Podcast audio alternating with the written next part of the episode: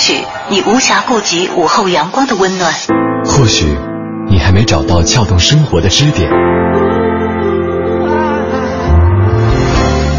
寻找空闲的快乐时间，就在一零六六文艺之声，就在一零六六文艺之声。京城文艺范儿，让你的生活独一无二。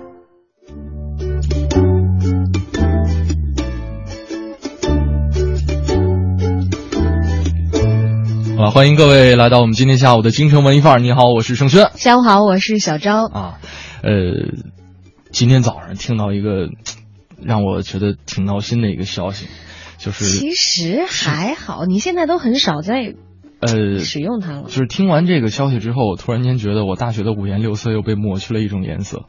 呃，这是什么消息呢？哈，呃，跟大家说一下。就是二零一四年第四批公交线网优化调整工作会在下周一，也就是五月二十六号开始实施。其中呢，一共涉及到十五条公交线路，而且呢，这个北京线路最直的公交七二八路将被撤销了。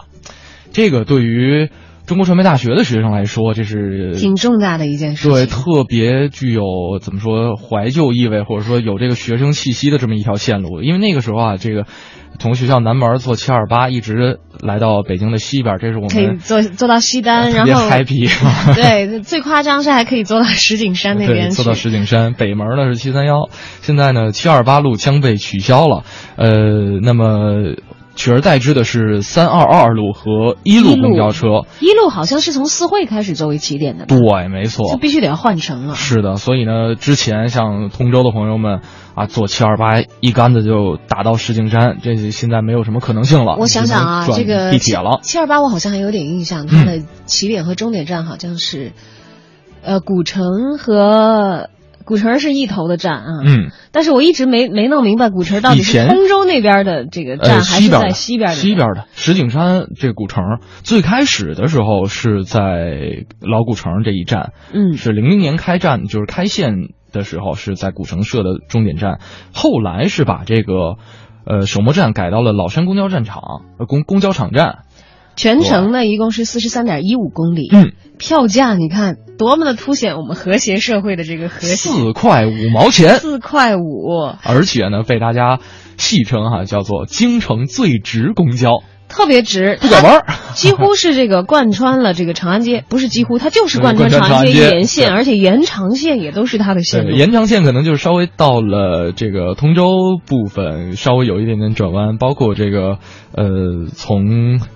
这古城到老山公交场站这一块是有一点点转弯，其他地方都是直线，是很爽的。特别尤其你要是有幸赶赶上这个你站的位置附近的人下车了，然后你坐下了，然后你一不小心是一个要坐到终点站的人，你就会很爽，可以在车上睡到头点头点的，然后一车人挤得像什么一样的，很羡慕你在那里打瞌小心小心口水流出来。今天早上是我的朋友在这个。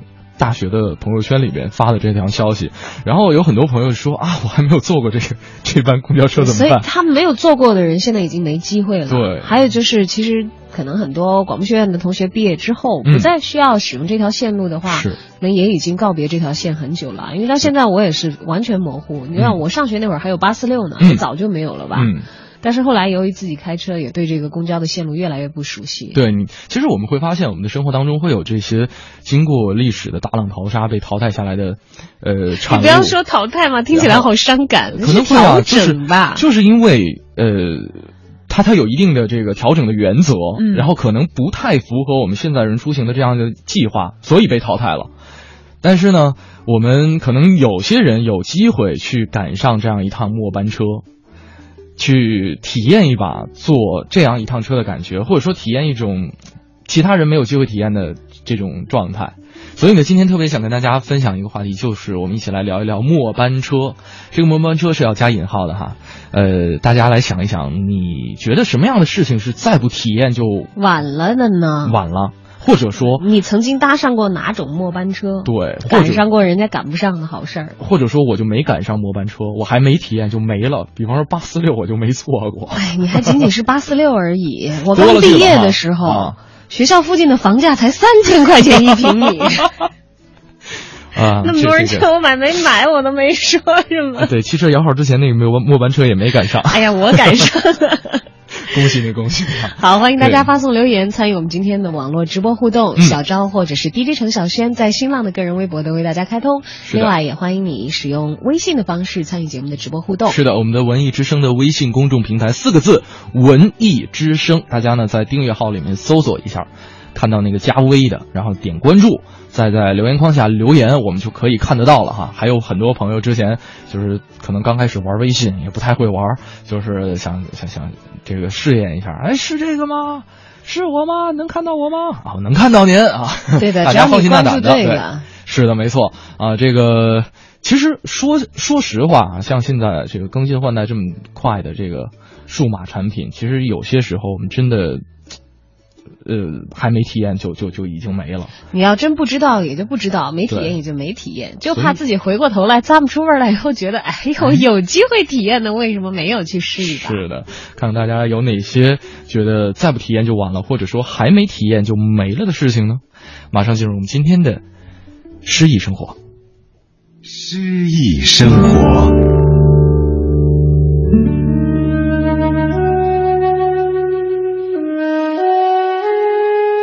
水仙，英国，华兹华斯，演播，宝木。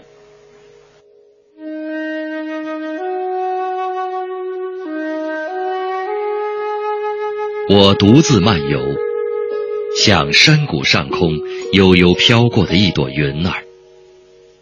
蓦然举目，我望见一丛金黄色的水仙，缤纷茂密。在湖水之滨，树荫之下，在随风摇曳，舞姿潇洒，连绵密布，似繁星万点，在银河上下闪烁明灭。这一片水仙，沿着湖湾排成延续无尽的行列，一眼。便瞥见万朵千株，摇颤着花冠，轻盈飘舞。湖面的涟漪也迎风起舞，水仙的欢悦却胜似涟漪。有了这样愉快的伴侣，诗人怎能不心旷神怡？我凝望多时，却未曾想到。这美景给了我怎样的真奇？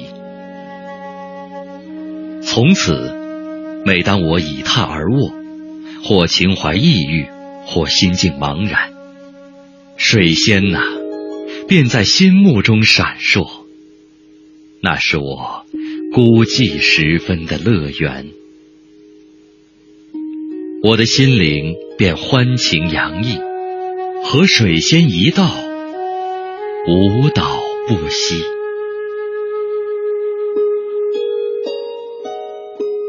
华兹华斯是湖畔诗人的领袖，在思想上有过大起大落。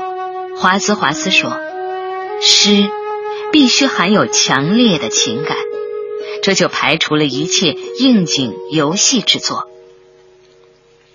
诗必须用平常而生动的真实语言写成。”这就排除了诗歌词藻与陈言套语。诗的作用在于使读者获得敏锐的判别好坏高下的能力。他认为，诗非等闲之物，而是一切知识的开始和终结，同人心一样不朽。而诗人则是人性的最坚强的保卫者，是支持者和维护者。他所到之处都播下人的情谊和爱，这样崇高的诗歌理论过去何曾有过？但光有理论不足以服人，需要新的诗歌来体现它。本单元节目内容由 AM 七四七娱乐广播独家制作，友情提供。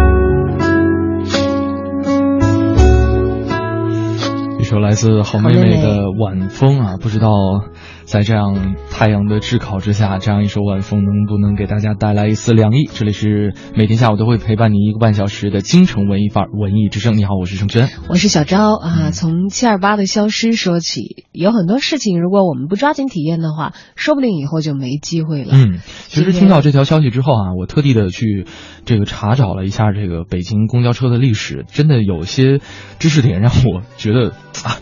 下巴都快掉下来了。你知道，其实，在有一段时间，咱们北京的公交车是烧煤和烧木头的啊，就是以此为动力来推动。你说的是那种就是老式的火车吗？你说那火车烧煤，我公交车哦。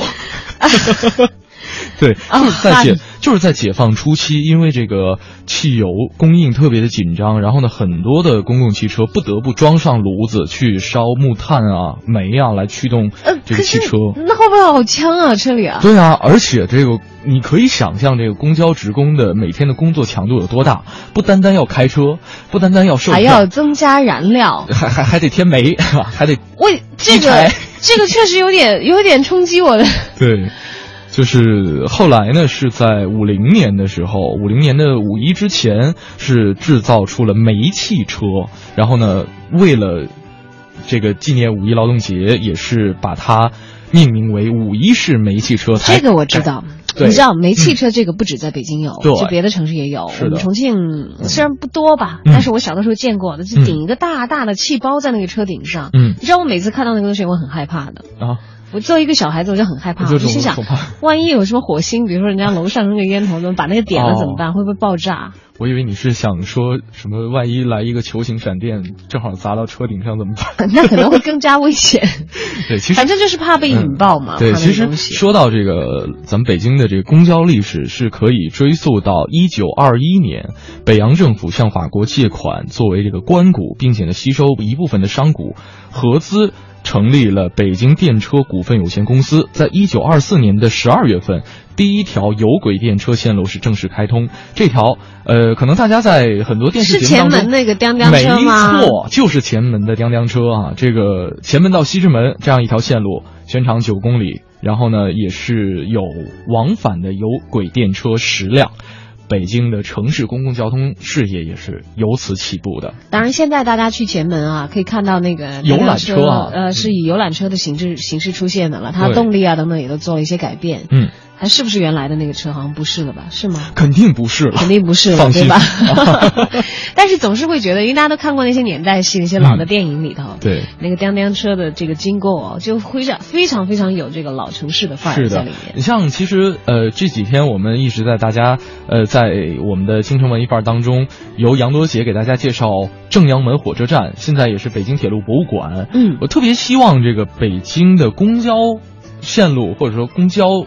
行业也能够成立这样一个博物馆。我其实，在上节目之前，就是上网上搜索了一下，有说已经有的，但是呢不对外开放；有说现在还没有落成的。嗯，其实真的对于这些已逝的，呃，车的型号也好，或者说老的线路也好，我们真的希望一代人的共同的一个回忆。对，我们真的希望有场所，或者是有一些证据，对，能够可以去缅怀，能够承载一代人的这样一个回忆。今天跟大家讨论的就是。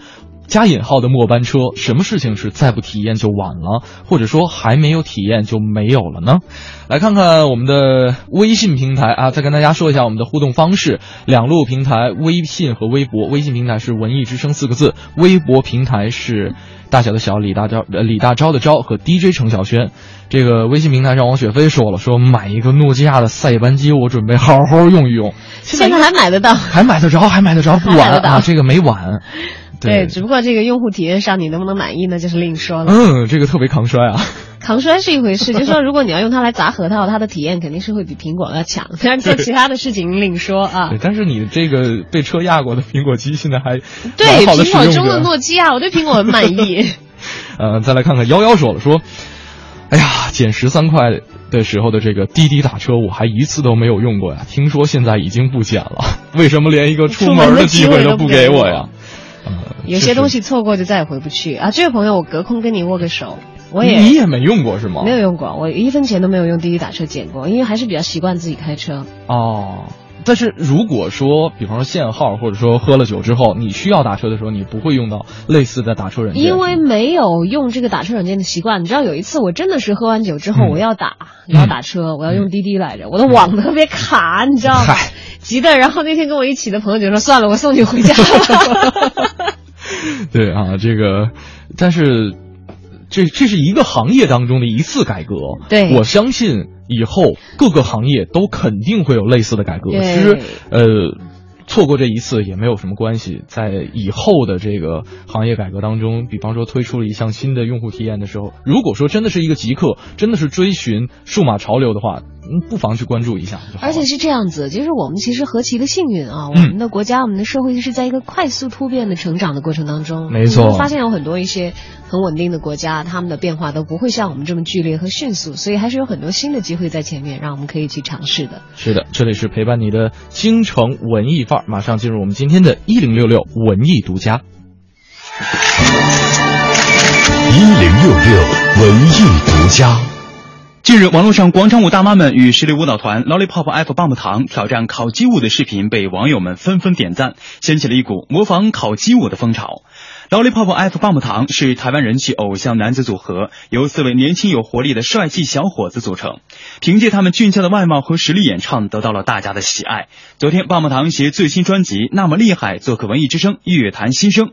说到他们的最新舞蹈烤鸡舞，他们说其实舞蹈另有含义。其实它这个含义就是我们取了这个考核业绩的简称啊。嗯，对。那在 MV 当中，我们一直会看到大家捧着一只烤鸡，它其实就代表着考核业。业绩的意思。呃，我在扮演中，在办公室最后我睡着，结果起来我的烤鸡全部被吃掉。嗯，那其实就是所谓的明争暗斗，我们的烤鸡都被呃被大家拿走了。那其实，在跳舞的时候，我们就希望用这个谐音去创造一个比较有趣的舞蹈。那而且其实也不难，也蛮好学的。对啊，那希望就是可以大家全民共舞。那在年终尾牙的时候，其实可以表演给老板看。我相信你可以好好抒发一下自己的压力。棒棒糖最新专辑主打歌《那么厉害》唱出了工作一族的心声，被视为职场最佳解压歌。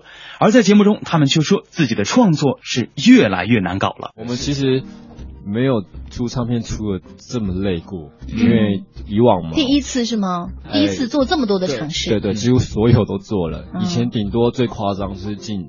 剪接师跟导演剪舞蹈的片段，还有自己的创作这样子而已。那现在是连我们企划书都要自己。为什么要这么苦？因为我们发现啊，我们越来越难搞了。出道越来越长时间，我们越来越了解自己，也知道想要做什么。所以呢，呃，如果你是让比较呃外人不了解我们去做的话，他可能可以做到八十分，但是我们要的是一百二十分。这时候呢？我们自己就要累一点了，但是其实做出来真的很有成就感。嗯，文艺之声记者胡宇报道。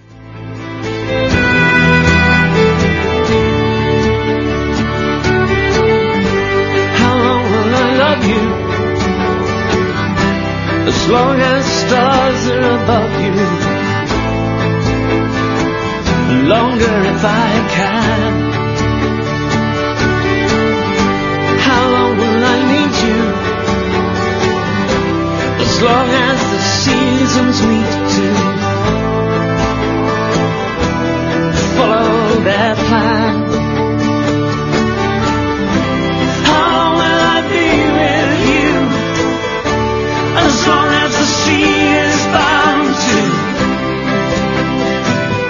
Wash upon the sand. How long will I want you? As long as you want me to. And long goodbye far. How long will I hold you? As long as your father told you. As long as you are. How will I give to you? As long as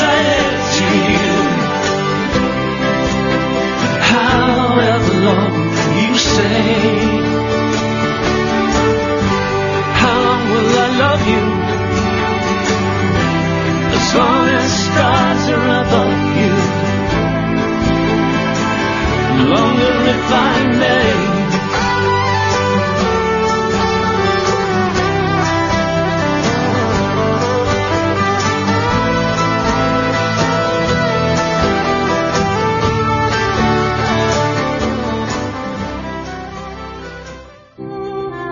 思清，四岁学琴，八岁被中央音乐学院附小破格录取，十一岁被世界著名小提琴家梅纽因选入英国天才儿童音乐学校学习。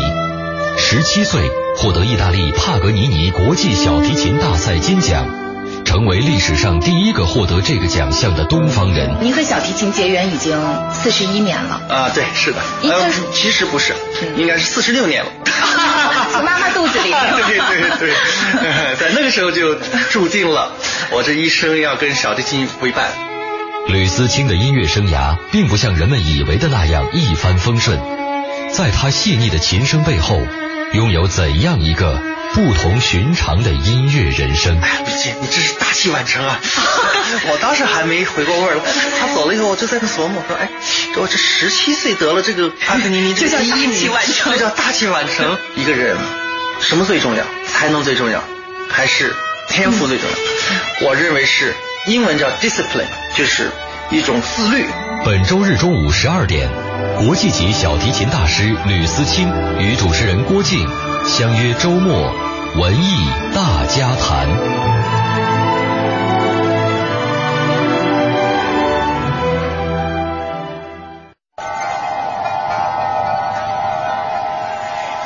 或许你无暇顾及午后阳光的温暖，或许你还没找到撬动生活的支点。寻找空闲的快乐时间，就在一零六六文艺之声，就在一零六六文艺之声。京城文艺范儿，让你的生活独一无二。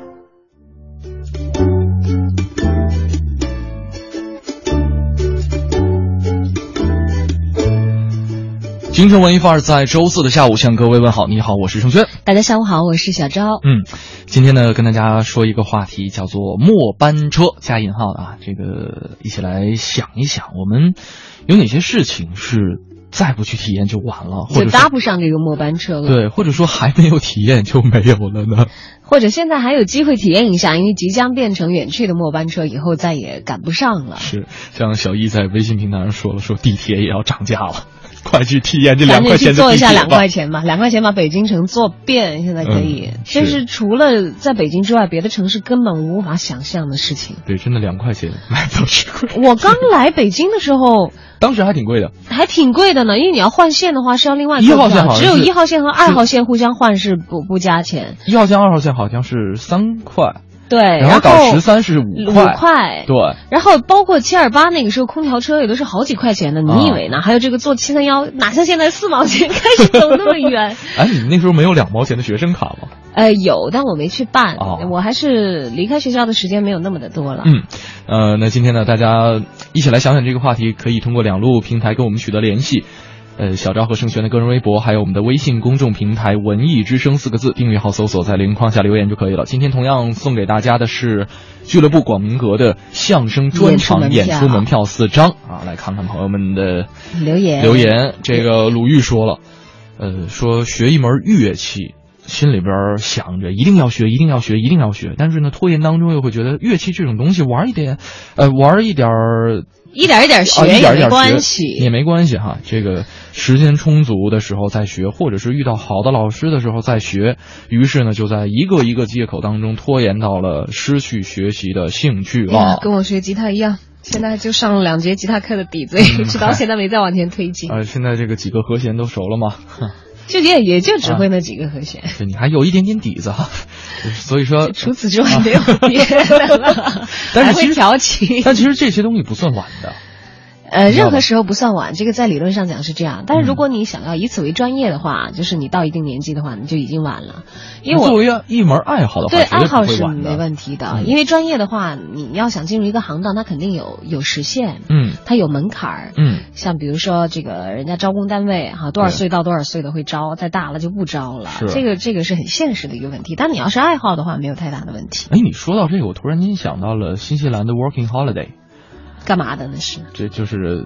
呃，旅，呃，就就叫 working holiday，就是走路的假期啊，不是，这是个什么机构？呃，叫做打工度假计划，或者说打工游学计划，就是说你可以边在新西兰边打工边旅游，或者是就是可以边学习。呃，这不错啊。可是，但是他他们让你放签证，让你在那打工嘛？你要旅游的话，每年十位，呃，不是每年一千个人。哦，是给你特殊的签证的，让让你参与这样。这个签证就叫做 work 呃 working holiday，哦，是这个意思。对对对对对对，而且呢，就是关键问题是，他只限三十岁以下的人朋友们。你还有机会，我还有机会，你还有机会。对，然后我就想到，呃，我出去旅行的时候，有的时候也会在别的国家被查护照。嗯哼。当然不是说觉得我像危险分子啊，嗯，是因为有一些景点它有一些特别的优惠。对，呃，在在欧洲的很多国家，对，都会有这个二十五岁以下的或者是二十八岁以下的这个年轻人的话，是可以享受一个优惠的票价。嗯，然后他们会这个。呃，帮你省下很多的钱，因为你你在欧洲，你就可以看到很多很年轻的人在旅行嘛。嗯。啊，但是一看你的护照，你超龄了，你就不可以享受那个优惠。对。所以有的时候我在想，他们是不是看亚洲面孔比较显得年轻，但一看护照，哦，好吧，你已经是成年人。你刚才说，你刚才提到这个，很多国家年轻人可能都会趁着毕业之后哈，搞一个间隔年，然后出去旅行、出去工作、出去打工。其实真的是，现在世界上很多，基本上绝大多数发达国家都有提供打工度假签证这样一个。机会对，重要的就是刚才盛轩讲的这个签证了，因为并不是所有的游客都被允许在一些国家的境内合法的打工的。对，你如果没有这个合法的签证的话，你就属于黑工。对，他的移民局会查你的啊。而且，而且呢，其实现在在所有的发达国家当中，只有新西兰在跟我国政府签订了这个自由贸易协定之后，才向我国开放了这样一个签证。而且呢，新西兰也是第一个，也是世界上。呃，唯一一个向我国公民开放的这个打工度假计划的一个发达国家，哎呀，对，不过其实开放的太晚了，这没有三年前好像就有了。嗯，那好吧，那我没有赶上末班车，暴露年龄。对，但是呃，它跟旅游签证的本质区别就是。它是可以在符合条款呃条款的一个要求的前提下进行全职有薪的工作，或者是全职的课程的一个学习，这是旅游签证所不能达到的。所以现在三十岁以下的青年朋友们。青年朋友们可以去拿这个 Working Holiday 啊，对，特殊的 Visa。它有一些基本要求，比方说十八到三十周岁，中国大陆公民，而且个人前往不能够带子女，呃，你需要提供一些有效护照。好像昨天的一个话题哈。对，因为它是 Visa 嘛，所以它当然肯定要出具这些。对，然后呢，呃，比方说往返机票啊，而且还需要提供最低四千二百刀新西兰货币的一个资金的证明。这个基本上跟旅游签证要提交的东西是一样的啊，但是有一些。其他额外的要求，嗯，就比如说要满足健康方面的要求，要体检，嗯，但是体检据说只有一项比较特别，就是需要照胸透嘛，嗯嗯嗯，还有像这个学历有要求吗？学历有，他是高中学历就可以了，而且他对于雅思的分数也要求不是很高，五点五分就可以了，嗯，基本上就容易拿到签证，对，所以当然如果你三十岁以上，你已经没机会了。我们期待，有机会待末班车的，这不算末班车，这刚刚开始。嗯，零八年开始的应该是零八。哎呦，那我那我错过了好几年。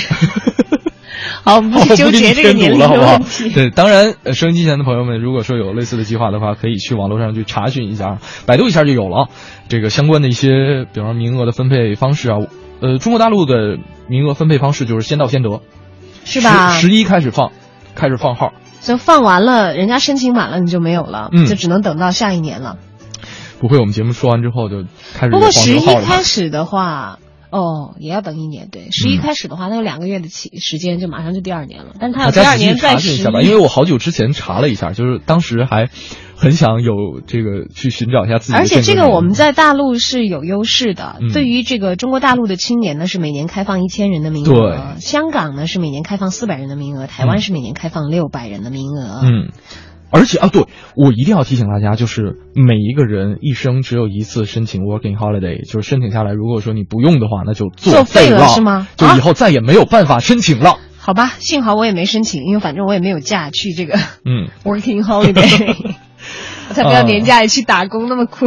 嗯，年轻的时候是这样走走是真的是很好。来看看别的朋友的留言。是的，呃，看看啊，这位朋友说，默默这位朋友说，乞力马扎罗雪山上的雪正在变少，赤道上的雪再不去看就要消失不见了。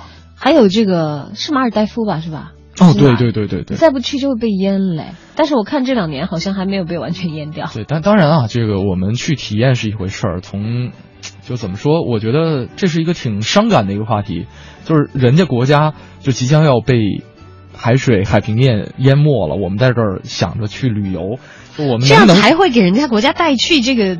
让他们就是先让人地方的钱，对，先让人赚点钱，然后再换一个地儿生活，是吗？对呀，你要不然在岛上的人会更惨呢。我们家都没了，还再赚不到钱怎么办？看来我还是一个理想主义者。我希望我的思维方式会不会太自私？没有没有没有没有，这是呃一个解决办法。我的解决办法可能会听起来更加困难一些，就是我们能不能通过自己自自己的努力，然后让这个。填海造岛是吗？气候变得更好一点，或者说填海造岛也可以了啊！填海造岛 非常的具有 你去不了的地方的特色。好，接下来，呃，我在北京城，我们关心那么远的别的地方，不如也都来关心一下我们所生活的这座城市。是的，我们今天杨多杰给我们分享的正阳门火车站，我相信，可能北京年纪大的一些朋友们还有印象哈。这个就是战国那会儿是吗？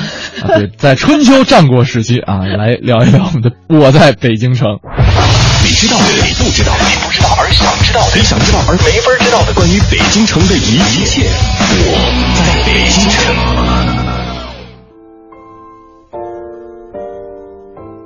京城文艺范儿，让您的生活独一无二。大家好，我是相声演员杨多杰。昨天啊，咱们给您聊一聊这个博物馆里展出的镇馆之宝，也就是咱们中国的第一台蒸汽机车。这个蒸汽机车呀。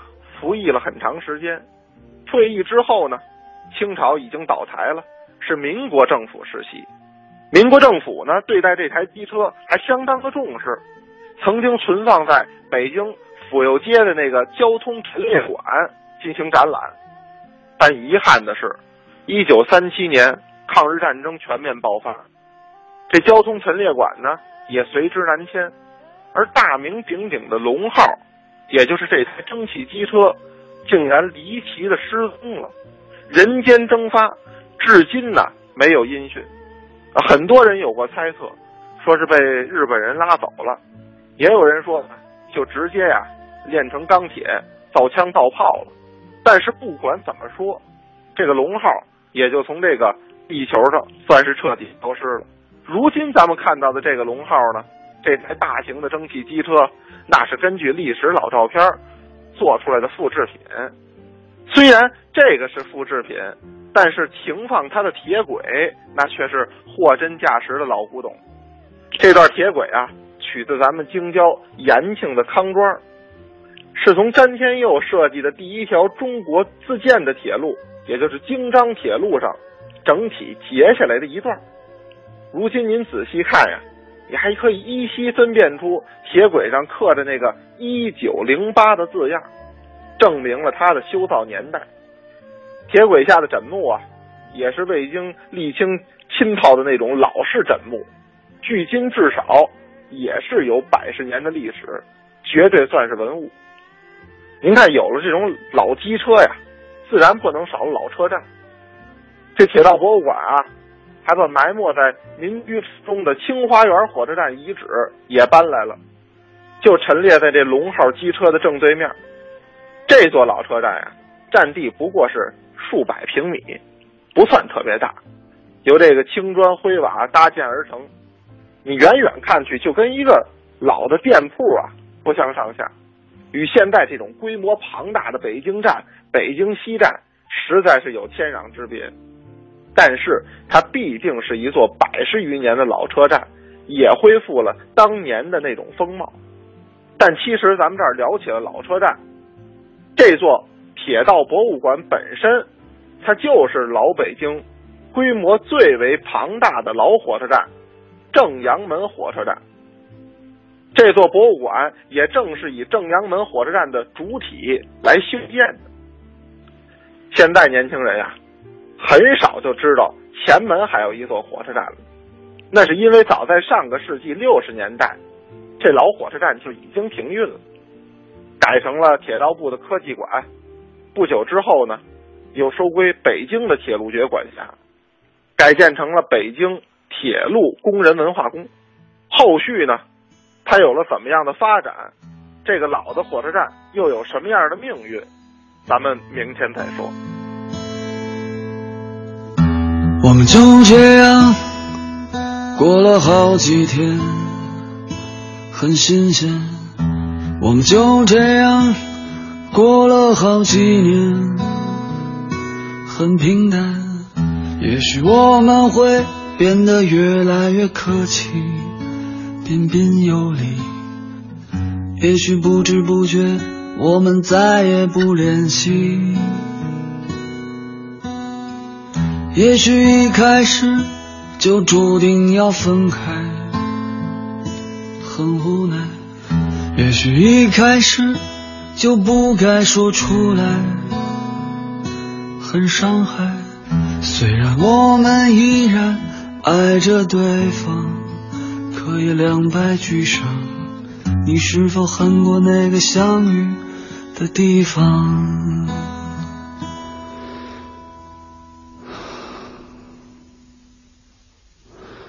如果来生还能遇见你，我会紧紧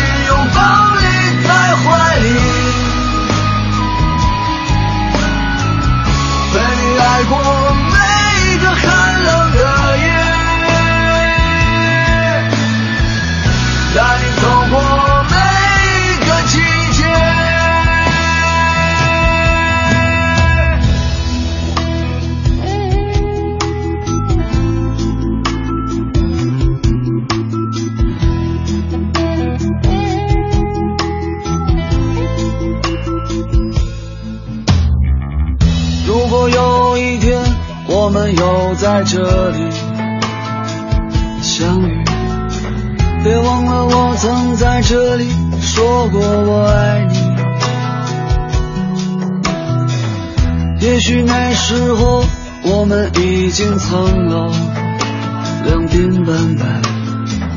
亲吻你的勇气还在不在？每当这个城市有灯火阑珊，像星光满天。我总会想起很久很久以前，那时的你有很多观点，但没有任何杂念。那时的我是个纯真的少年。如果来生还能遇见你。我会紧紧拥抱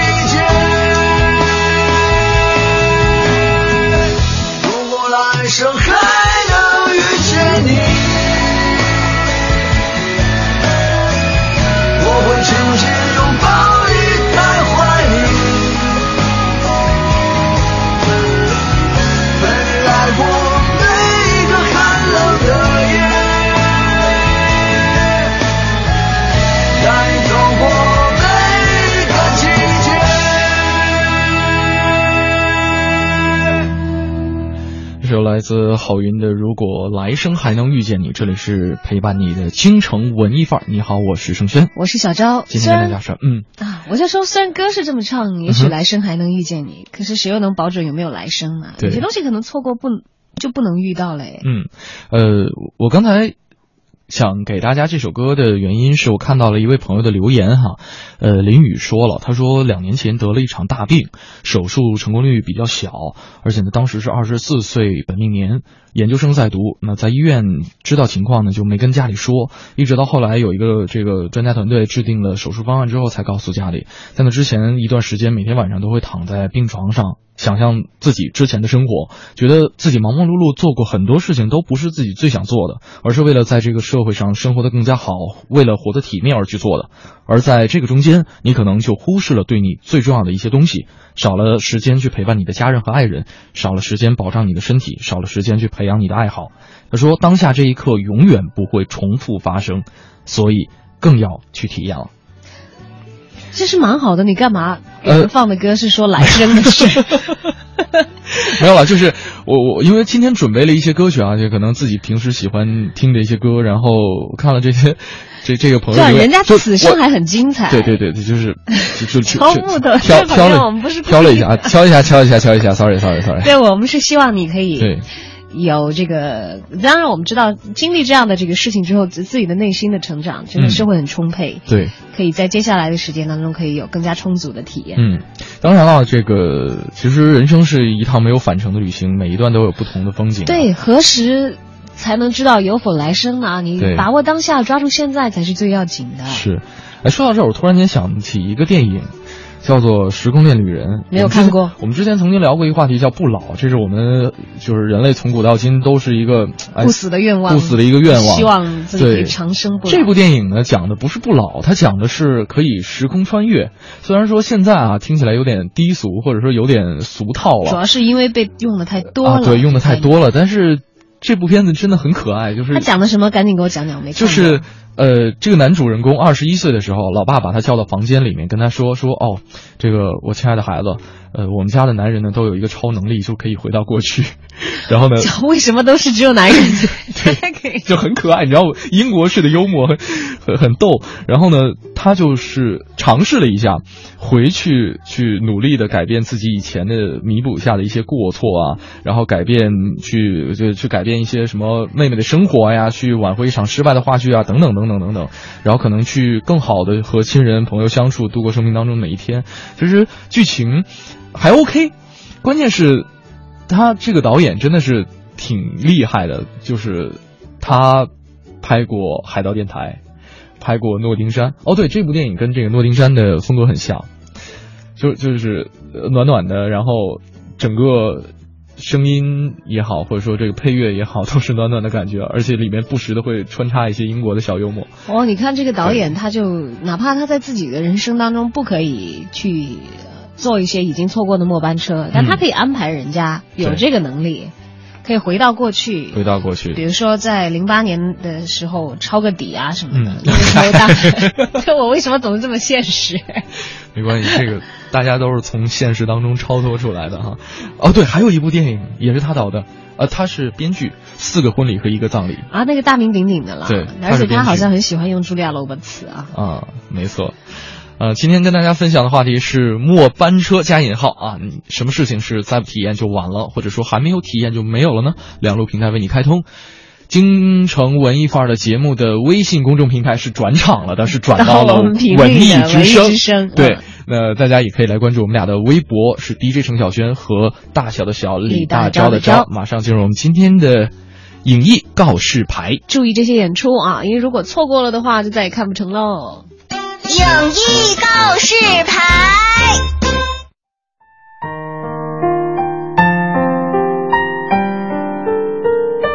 京城文艺范，让你的生活独一无二。听众朋友们，大家好，我是来自永乐票务的文平，今天将给大家推荐一场弗拉明戈舞剧。这场舞剧是来自弗拉明戈舞后玛利亚佩基的自画像。弗拉明戈是西班牙民族艺术的瑰宝，它以富于激情和活力的舞蹈动作而闻名世界。弗拉明戈舞呢，已经成为了西班牙舞蹈甚至西班牙文化的代表。而玛利亚·佩姬可以说是西班牙国宝级的舞蹈家，是西班牙以及世界上最著名的现代弗拉明戈舞蹈家之一。在2008年的4月，玛利亚·佩基首度登陆国家大剧院演出，当晚的观众无不被其热情所感染，演出引起了一时的轰动。在今年的五月底，玛利亚·佩基舞蹈团将再次来访，他们将在这个夏天掀起一轮弗拉明戈热潮。如今，玛利亚同时身兼享誉世界的三大舞蹈团的首席舞蹈家，可以说已经成为了弗拉明戈舞蹈的代名词。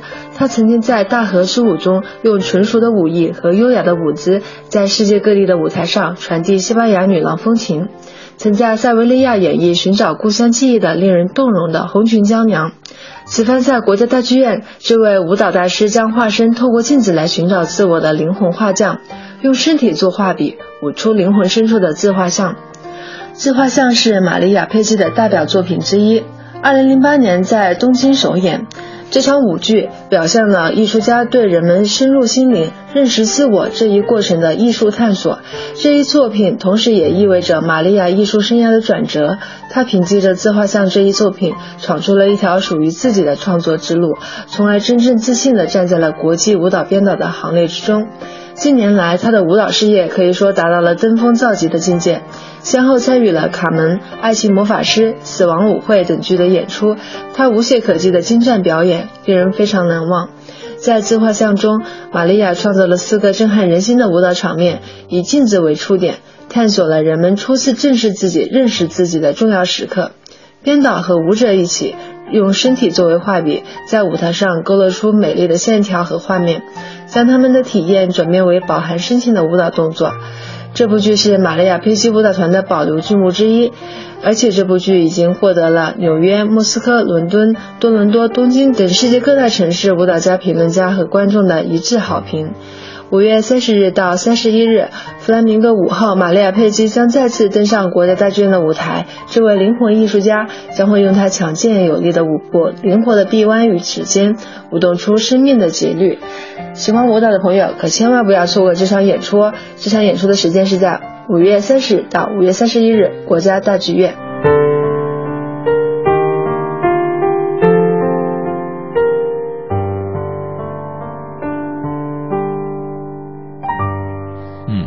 西班牙的艺术家的访华的演出哦，是在这个月的月底。错过的话，这机会真的是很难再找回来。嗯，呃，当然了，这个可能每一个人的喜好都不一样。如果说大家喜欢相声票的话，也可以通过我们的节目来获得俱乐部广明阁的这样一个相声专场演出的门票。这个机会倒是有很多啊，对，就看你的留言够不够精彩了。是的，那，两路平台依旧为你开通。这里是京城文艺范儿广告之后，我们继续跟您接着聊。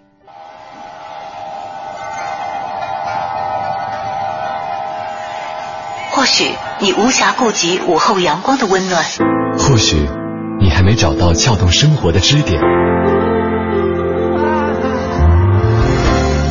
寻找空闲的快乐时间，就在一零六六文艺之声，就在一零六六文艺之声。京城文艺范儿，让你的生活独一无二。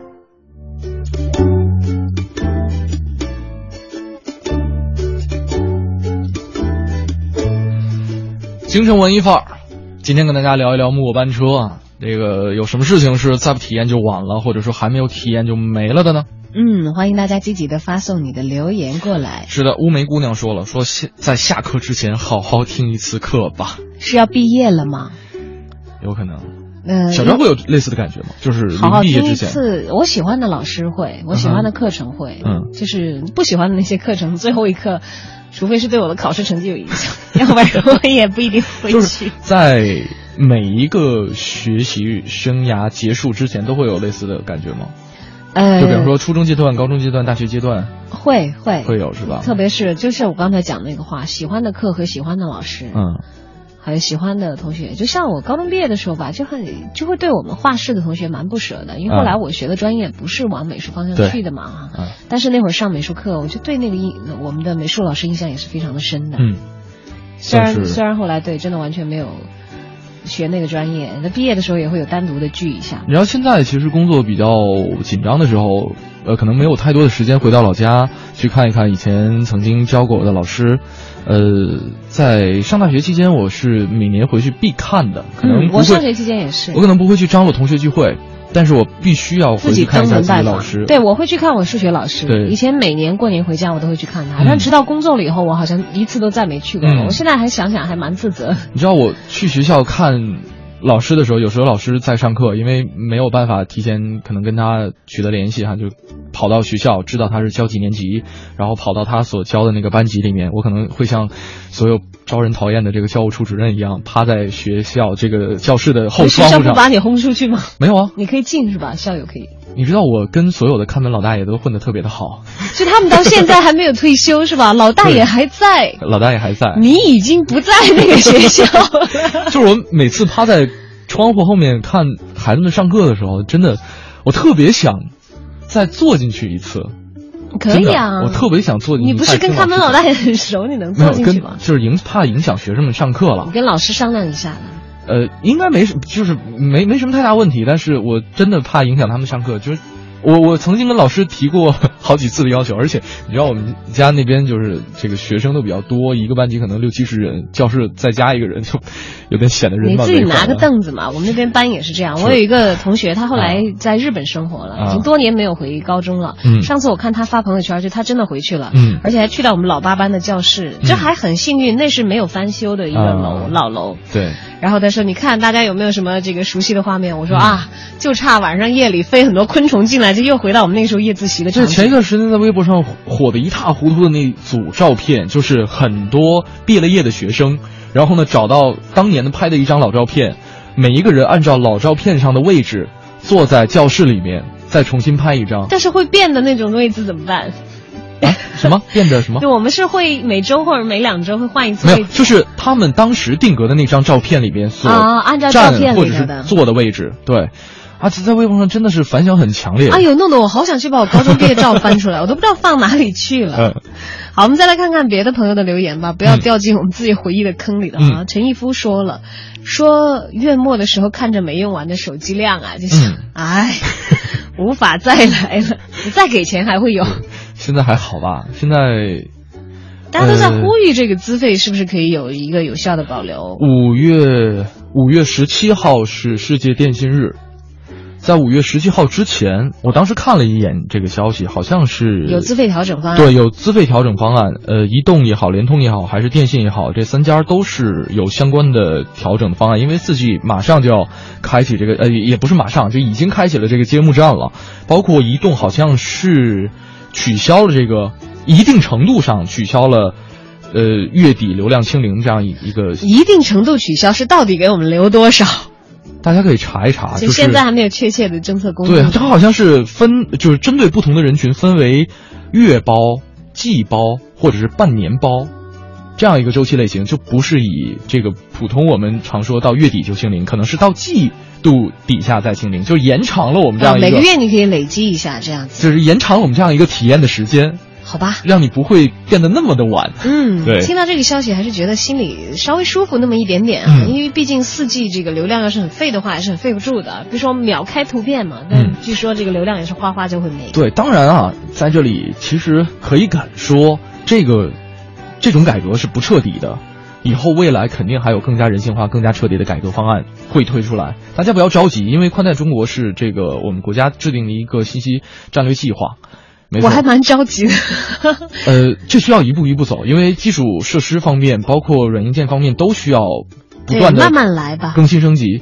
所以，反正现在 iPhone 六都还没有出，我们已经适应了月底清零的节奏。给我们一个半年包的时候，我们就觉得哦，好吧。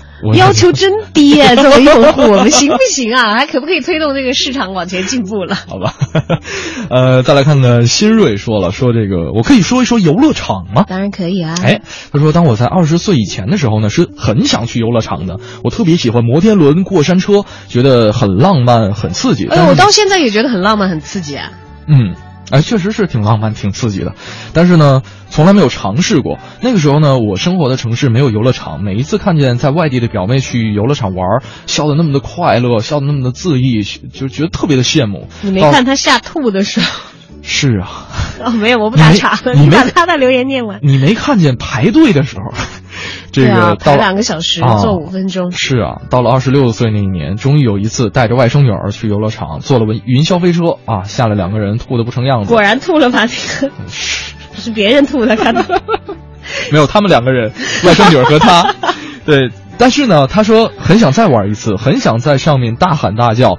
可是呢，他只能扶着外甥女儿去坐在长椅上，看她休息够了再吃一根冰激凌，再也没有那么纯粹、理所当然的心态去游乐场玩。虽然也从来不曾不曾拥有过，没有，我还是有很多机会可以去的，就只不过是因为知道了自己会吐，以后可能有点害怕。我觉得去游乐场玩对于心态的要求不会没有什么特殊的要求，对对身体反倒是有要求，有什么高血压呀、心脏病啊，是有很多的这。这个娱乐器械是不可以乘坐的。但我看这个新锐这位朋友不像是年纪太大的。对啊，有的是机会啊，就不要觉得太可惜，玩嘛。对，实在不行可以。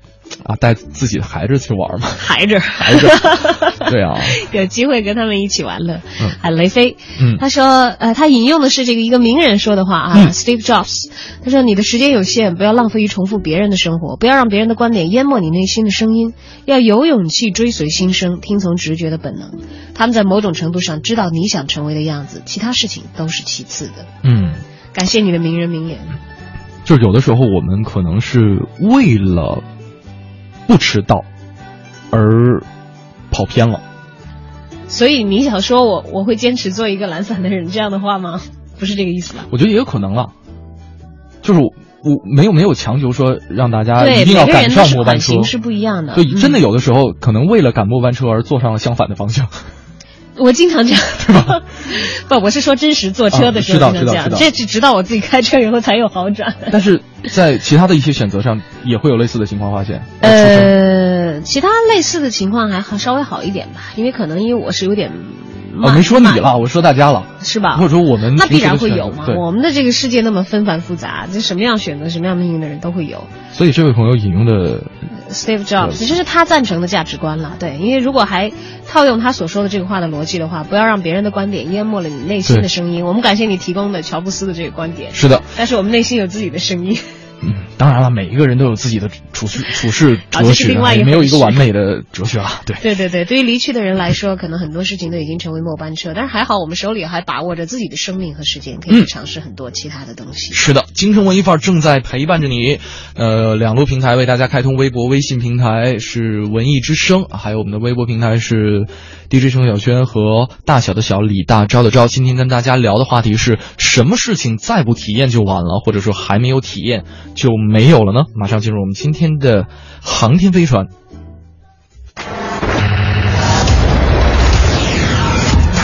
航天飞船。大家好，这里是航天飞船，我是史航。八卦飞呀飞，我把善意传。今天要传递的善意呢，可能大家觉得似曾相识，因为又要谈到归来。但这一次谈归来呢，是张艺谋导演接受的访谈比较有质量的一次，来自《三联生活周刊》，采访者是李菁。呃，我觉得我有义务把张艺谋导演谈的一些在别的访谈中没有谈到的一些东西，我觉得是有意思的新料或者猛料，这一次跟大家分享。首先，张艺谋他说到这个为什么只拍最后二十页。他三十年代那部分呢，主要问题不是审查的问题，是很难找到演员演那么大的跨度，呃，要么得装嫩，要么得装老，这个没法办。陈道明和巩俐约他们的时候，剧本还焦头烂额呢，他们一直默默做准备，准备了将近大半年，最后来拍了七十五天，这是一个正常进度。这个电影简单说来是一个演员电影，不是导演张牙舞爪的，是演员扛着半壁江山的。说到跟巩俐的合作。以后还合不合作呢？张艺谋说：“看我下一次拍什么商业片，我肯定不会找他，因为他不喜欢商业片。这回拍摄的时候，他说我们手段有很多，随手拿就可以用，所以用什么不用什么，每天给自己做选择。演员也一样，陈道明每天给我提供好几种表演方式，哭都是好几种。陈道明自己说叫大中小号，我都给你，你看你要哪号。然后那个张艺谋说那天我还跟道明说，我最后剪出来都是你的最低限度表演，就最不动声色的那个，证明哎是有用的。”巩俐呢不太追求太多方案，她提前沟通好，然后呢说清楚了，只演一种，这是演员的习惯问题，都行的。这一回呢，导演说我跟演员们拿的钱都不高，这是一个小制作电影，这样才没有压力，才可以多想点艺术，不用想那么多的商业。但接下去要拍的好莱坞大片就是要看商业上能征服多少人，这个我也很有兴趣来实验。归来对我来说，这强烈的心理意义就是一种自我满足。我终于可以安静的这样拍电影。但是现在这个时代，你票房上不了三亿，你都成为不了一个话题，怎么可能成为记忆经典呢？今天的心态跟过去不一样，不能那么评审。我同时代人都已经是纺织厂的退休工人了，我还能干活，我已经很感恩这个时代了。他说，人分两种，一类是干活的，一类是谈活的。谈活的呢，你听他说的高兴好听的你也高兴，不好听你也生气，但不会为此影响自己。他感慨说，以前我拍一些片子，有的可能创作初衷是违心的，就是违背我的心思。但我很认真，里面小的东西、形式的东西都是很真心的做尝试。而现在对我的标准就一棍子打死，盖棺论定，这我也很无奈。以前那几部片子，《英雄》《十面埋伏》《黄金甲》，商业电影的故事呢，不管怎么样，我手艺人还是得练手艺，我还是练到了手艺。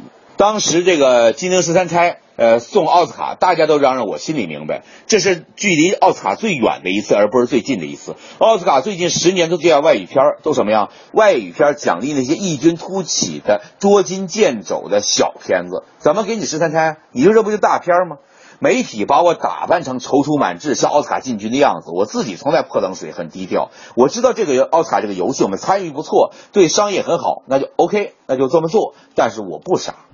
说到奥运会开幕式，那是全球招标啊，李安、崔健、陈凯歌都来竞争过，这个我还以前真不知道。他说：“你看这个索契的冬奥会，这是在俄罗斯，要发生在我身上，我基本就被骂死了，永世不得翻身。为什么？就那个开幕式那四环，五环变四环也没打开。但人家幽默在闭幕式上来一下，大家鼓掌就算了。但我们热情的人民是不会原谅我张艺谋的。有一届奥委会的主席跟我说：说张先生，你知道我们组委会筹建好了，我最主要工作是什么吗？最主要工作就是哄着那个开幕式导演不让他走，因为人家是艺术家，随时容易被招翻了。”人斯皮尔伯格永远有四个本子在那等着，而我从来只有那一个，而且成色还不行，我还得拍。我也有那个固定的文学策划，但小队伍我不能养不起大队伍，就在社会上帮我秀，看有什么能闻出什么味儿，有什么结果的东西。所以张艺谋呃还能接受陈道明给他推荐纸牌屋，呃他还能跟李安讲铁笼格斗很有意思，比拳击还棒。他永远是在学习和进步的，所以我喜欢他。好的，今天就到这里，我是史航。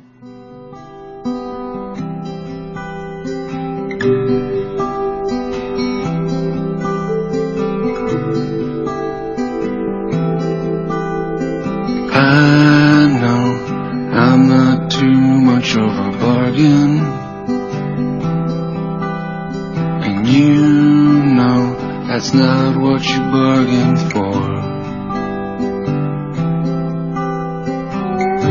As the hours turn into days, pretty soon lost in the haze. It's up to you and me, and who's to say?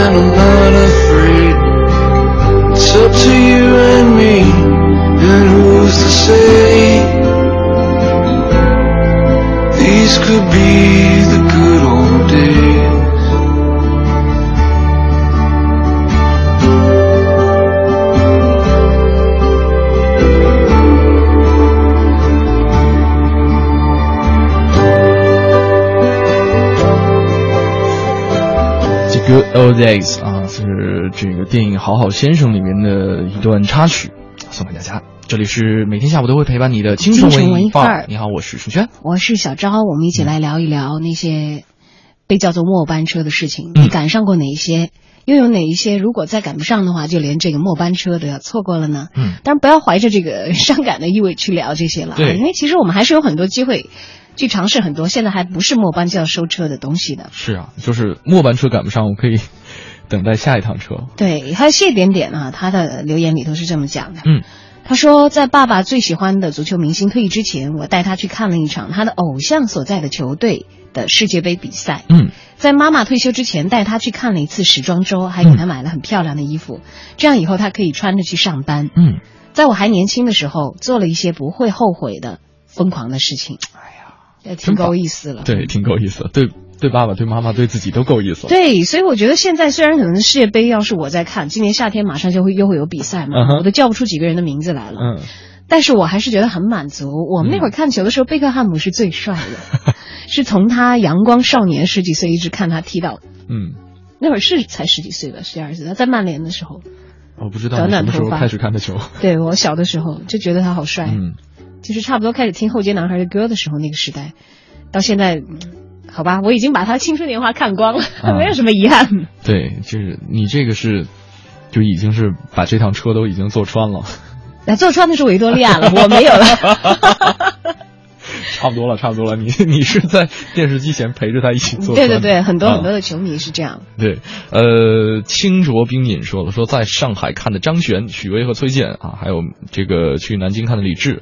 在北京看的浮游音乐节，在这个看的特别的嗨啊，还有吃特别好吃的披萨，我觉得他一直在描描述描述的享乐之旅，对少年游嘛，嗯，但是这个都还会继续有吧？这些对崔健啊，崔健可能过几年不知道还会不会有这么频繁的演出，嗯，其他的这些倒是都还蛮新鲜的。江江山代有才人出，对啊。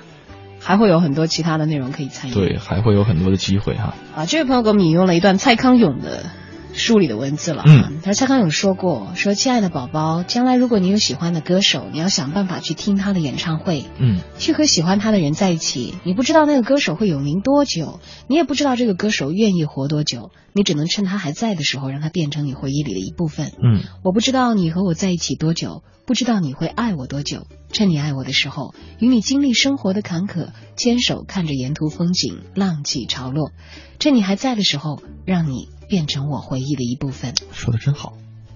对啊，趁大家都还有机会的时候，对，不要辜负好时光。真的不是说为了早体验，因为有的时候，比方说刚才那位朋友留言哈，说这个去呃游乐场玩儿。因为十五岁去游乐场，跟你三十五岁去游乐场是不同的心态和不同的体验的。当然，对，所以你对有一些东西是适合早体验。你在每一个时间轴上的体验是完全不同的。对，比如说你十七岁当妈妈和二十七岁当妈妈的心态是完全不一样。当妈妈还有身体状况也都不一样了。今天终于绝对的，今天终于扣上了这个小刀小刀在微博转发当中的题啊。呃，你知道今天这个小刀在转发今天的我们的话题微博的时候是这么讲的嗯，因为轩轩轩呢问了一个问题，说什么事是再不体验就晚了呢？嗯，或者还没体验就没了？其实我觉得现在我还没算完吧。然后我转的时候写的是结婚生孩子算吗？